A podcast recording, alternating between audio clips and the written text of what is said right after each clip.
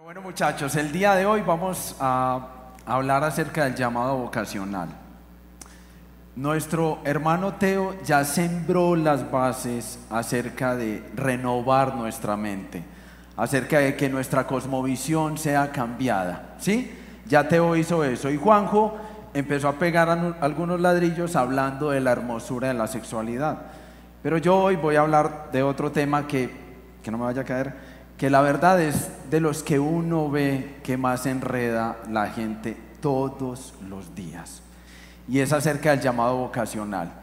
Y puede que al pensar en llamado vocacional estén diciendo, eh, esto solo tiene que ver con servirle al Señor de tiempo completo en la iglesia.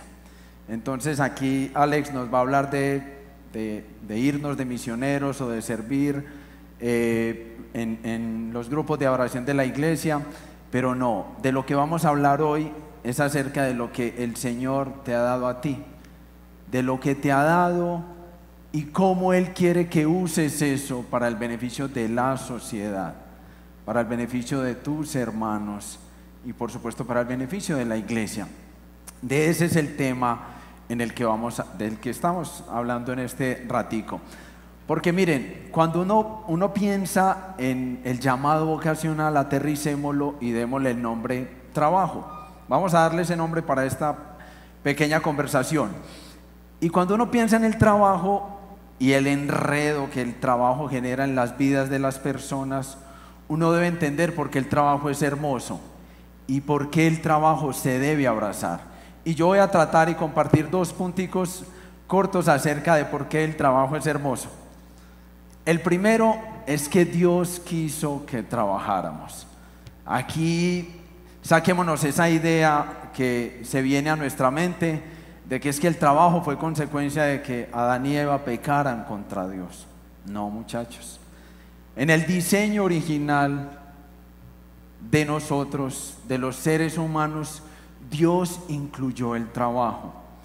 Y Dios incluyó el trabajo porque Él trabaja porque Él no fue perezoso.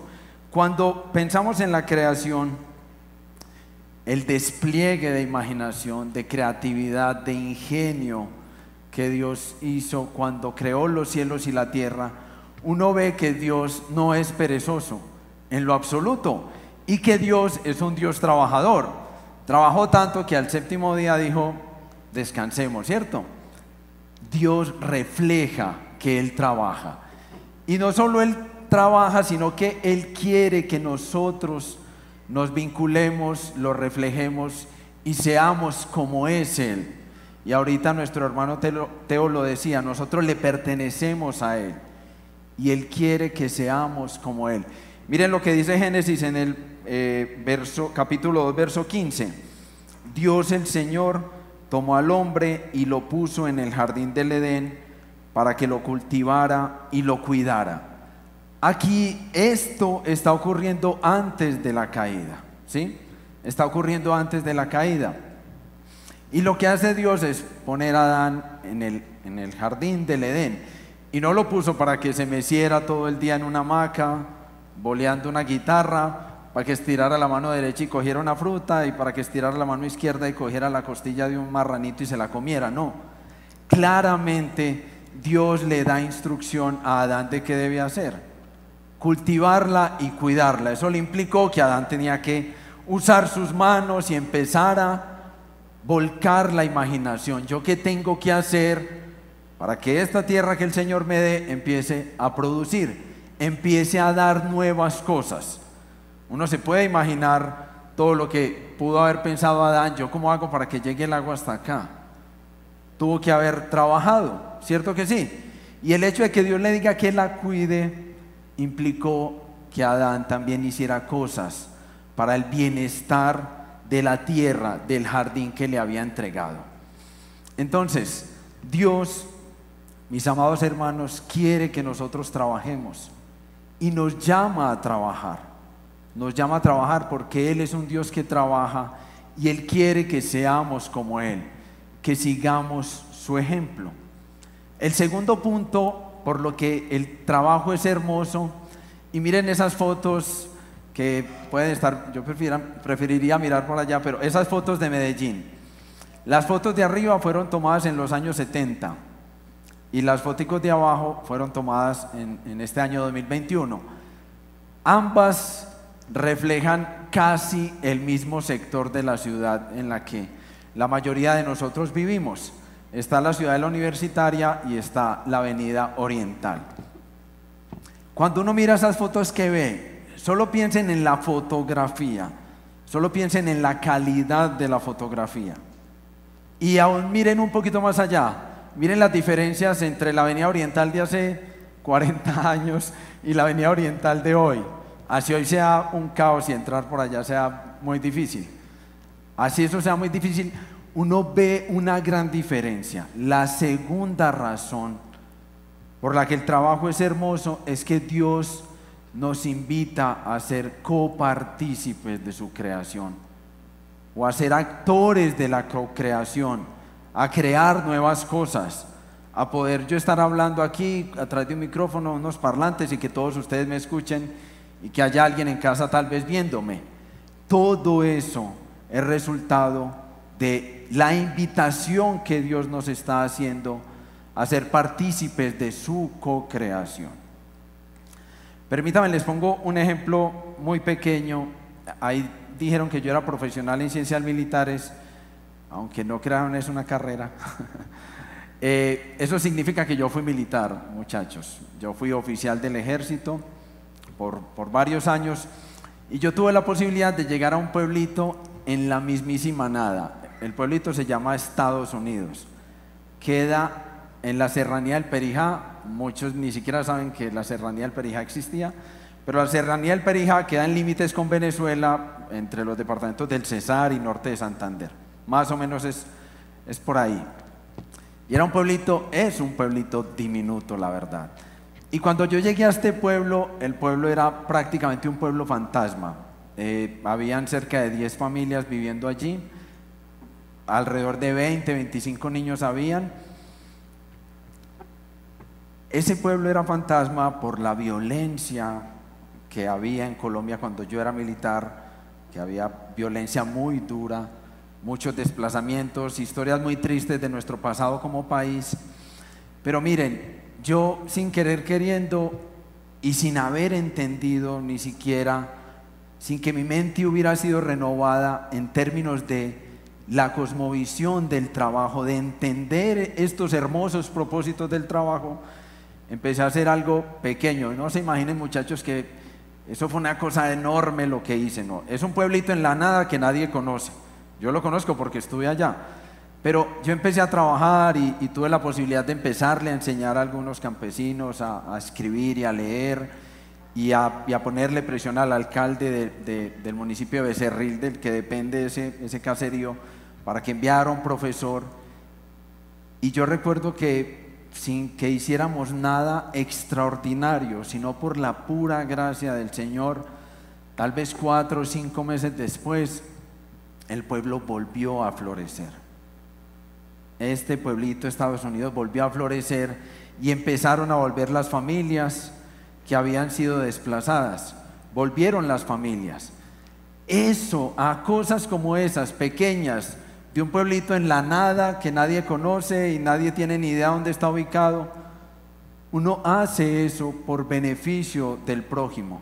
Y esa es la invitación que nos está haciendo el Señor a ser copartícipes de su creación, muchachos.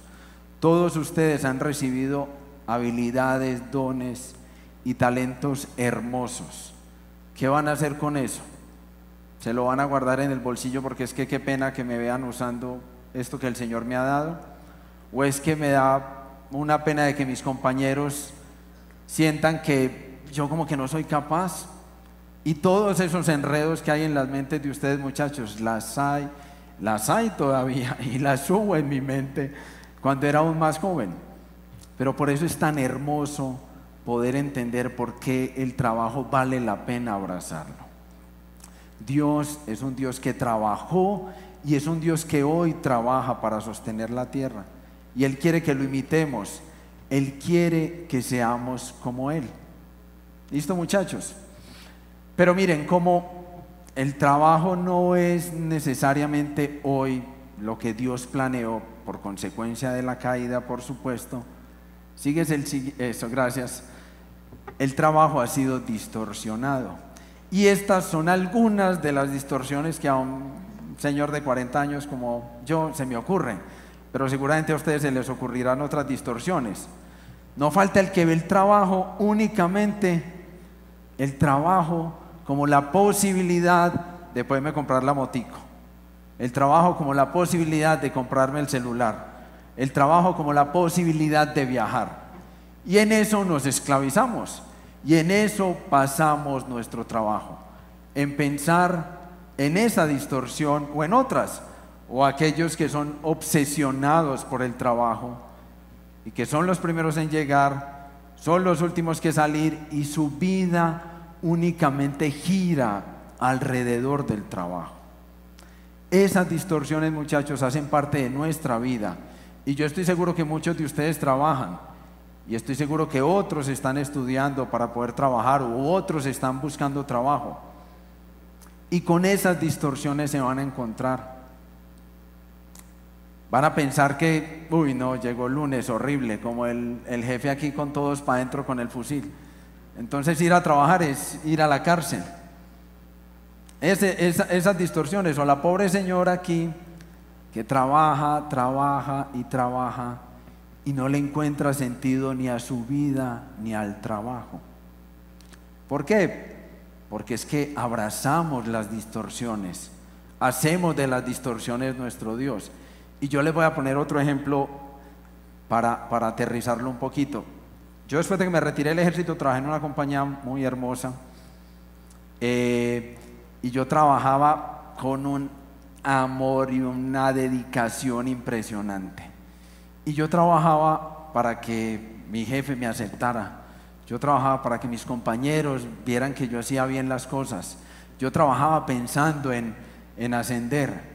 Esa era mi distorsión. Yo estaba ahí enloquecido y había vuelto al trabajo mi Dios o mi ídolo, mejor. Pero como eso es una distorsión de lo que el trabajo realmente es, ustedes no se imaginan muchachos la cantidad de veces que yo salí llorando de la empresa porque esas distorsiones nos lastiman, porque el trabajo que lo volvemos nuestro ídolo nos hiere y él, si hay algo que nosotros entronizamos, que no sea Dios, nos va a lastimar. Y yo recuerdo hacer mi trabajo con esfuerzo y haber hecho cosas que eran innovadoras dentro del proceso que yo gestionaba en la compañía y no recibir reconocimiento. Y yo gritando, clamando por reconocimiento. Y que mis jefes tomaran mi trabajo y lo presentaran como de ellos y entonces el bobito aquí, cero reconocimiento. Y yo gritando por reconocimiento.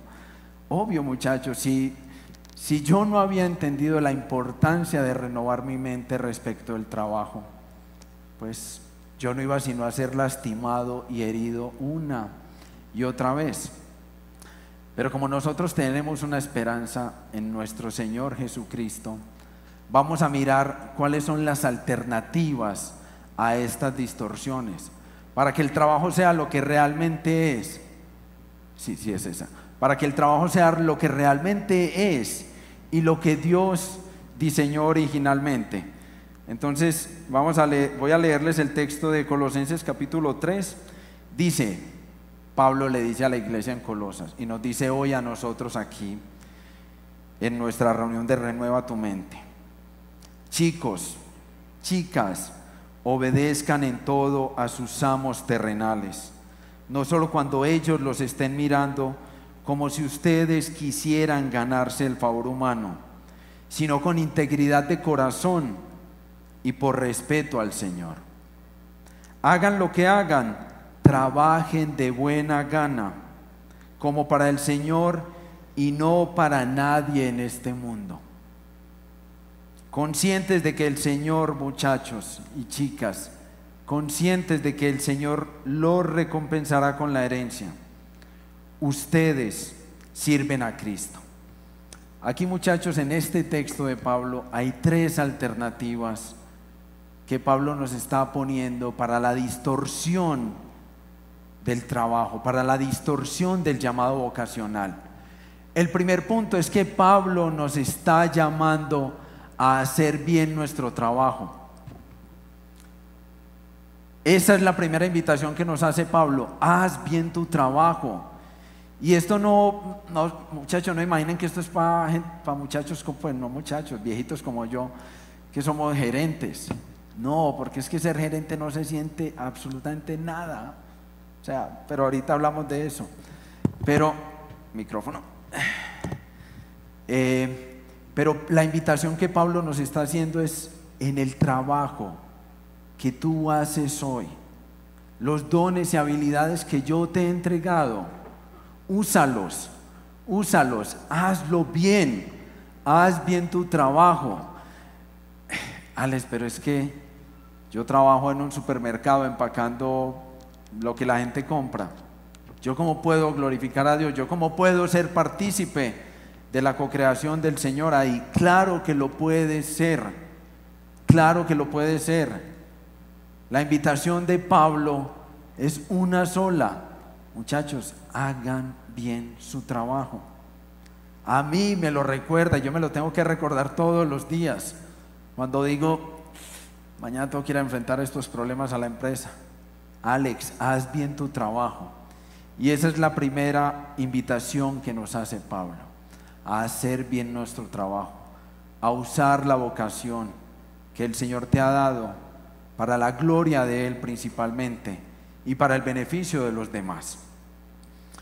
La segunda invitación que Pablo nos... devuélvete por favor. Uno.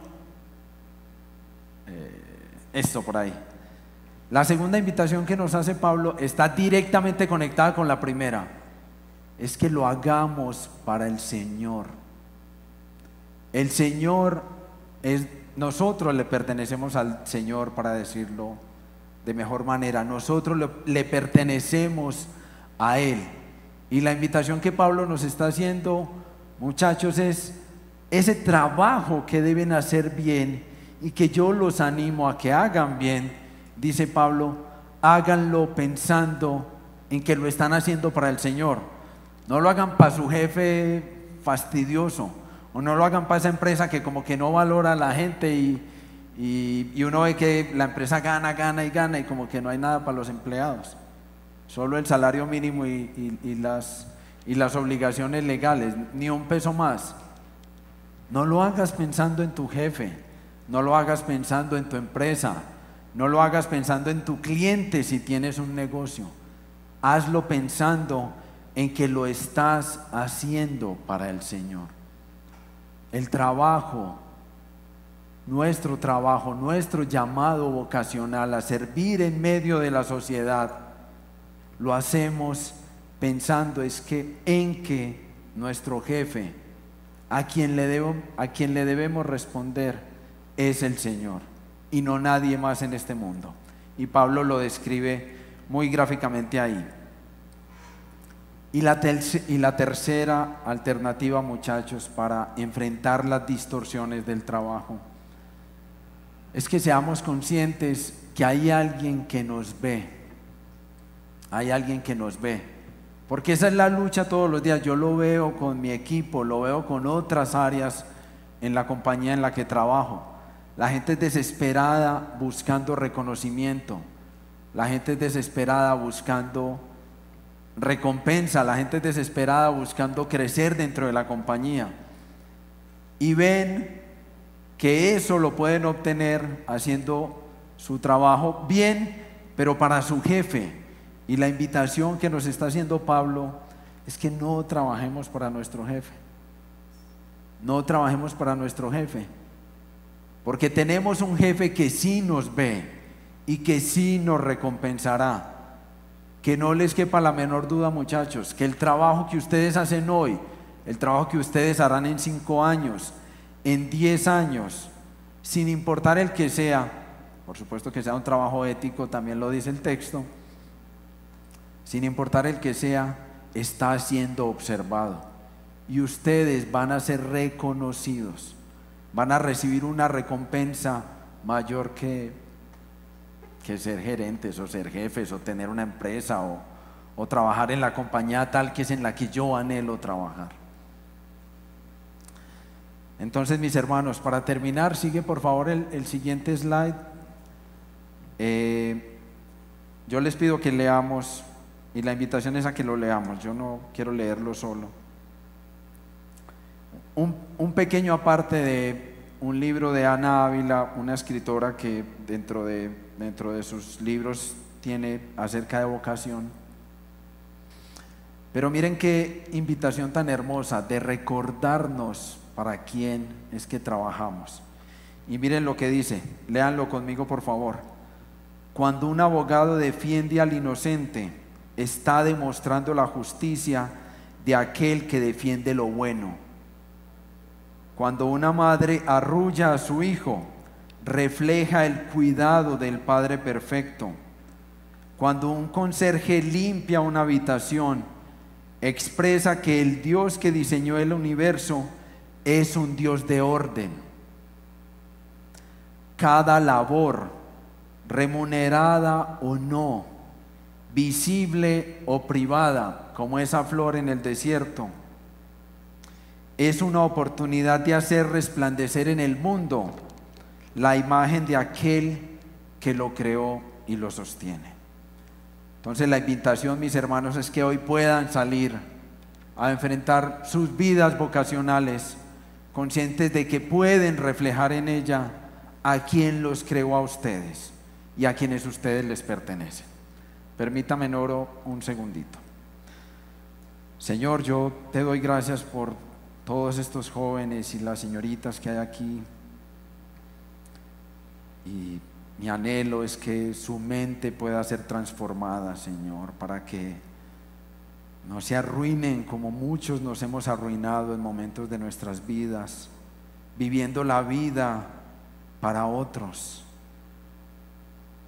pensando en que mi trabajo es bueno solo porque consigo dinero, o qué bueno ganarme el baloto para no hacer nada, Señor. No, tú eres un Dios que trabaja, tú no eres perezoso y tú quieres que te reflejemos a ti.